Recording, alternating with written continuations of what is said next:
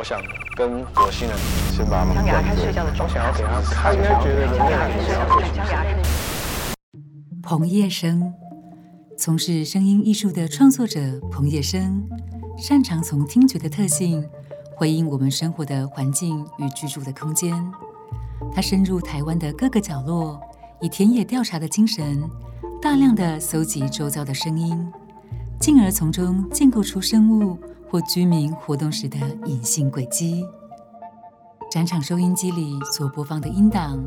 来自于和艺术家徐瑞谦共同合作的线上作品《材料行》。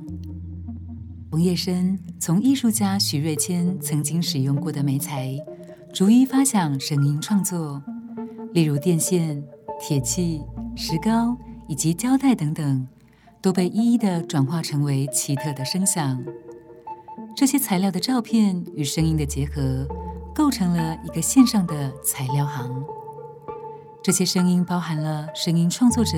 对于媒材的各种想象，以及创造出一种属于听觉层次的另类理解。材料行邀请观众透过网页挑选、试听，自由游走在视觉、触觉与听觉之间。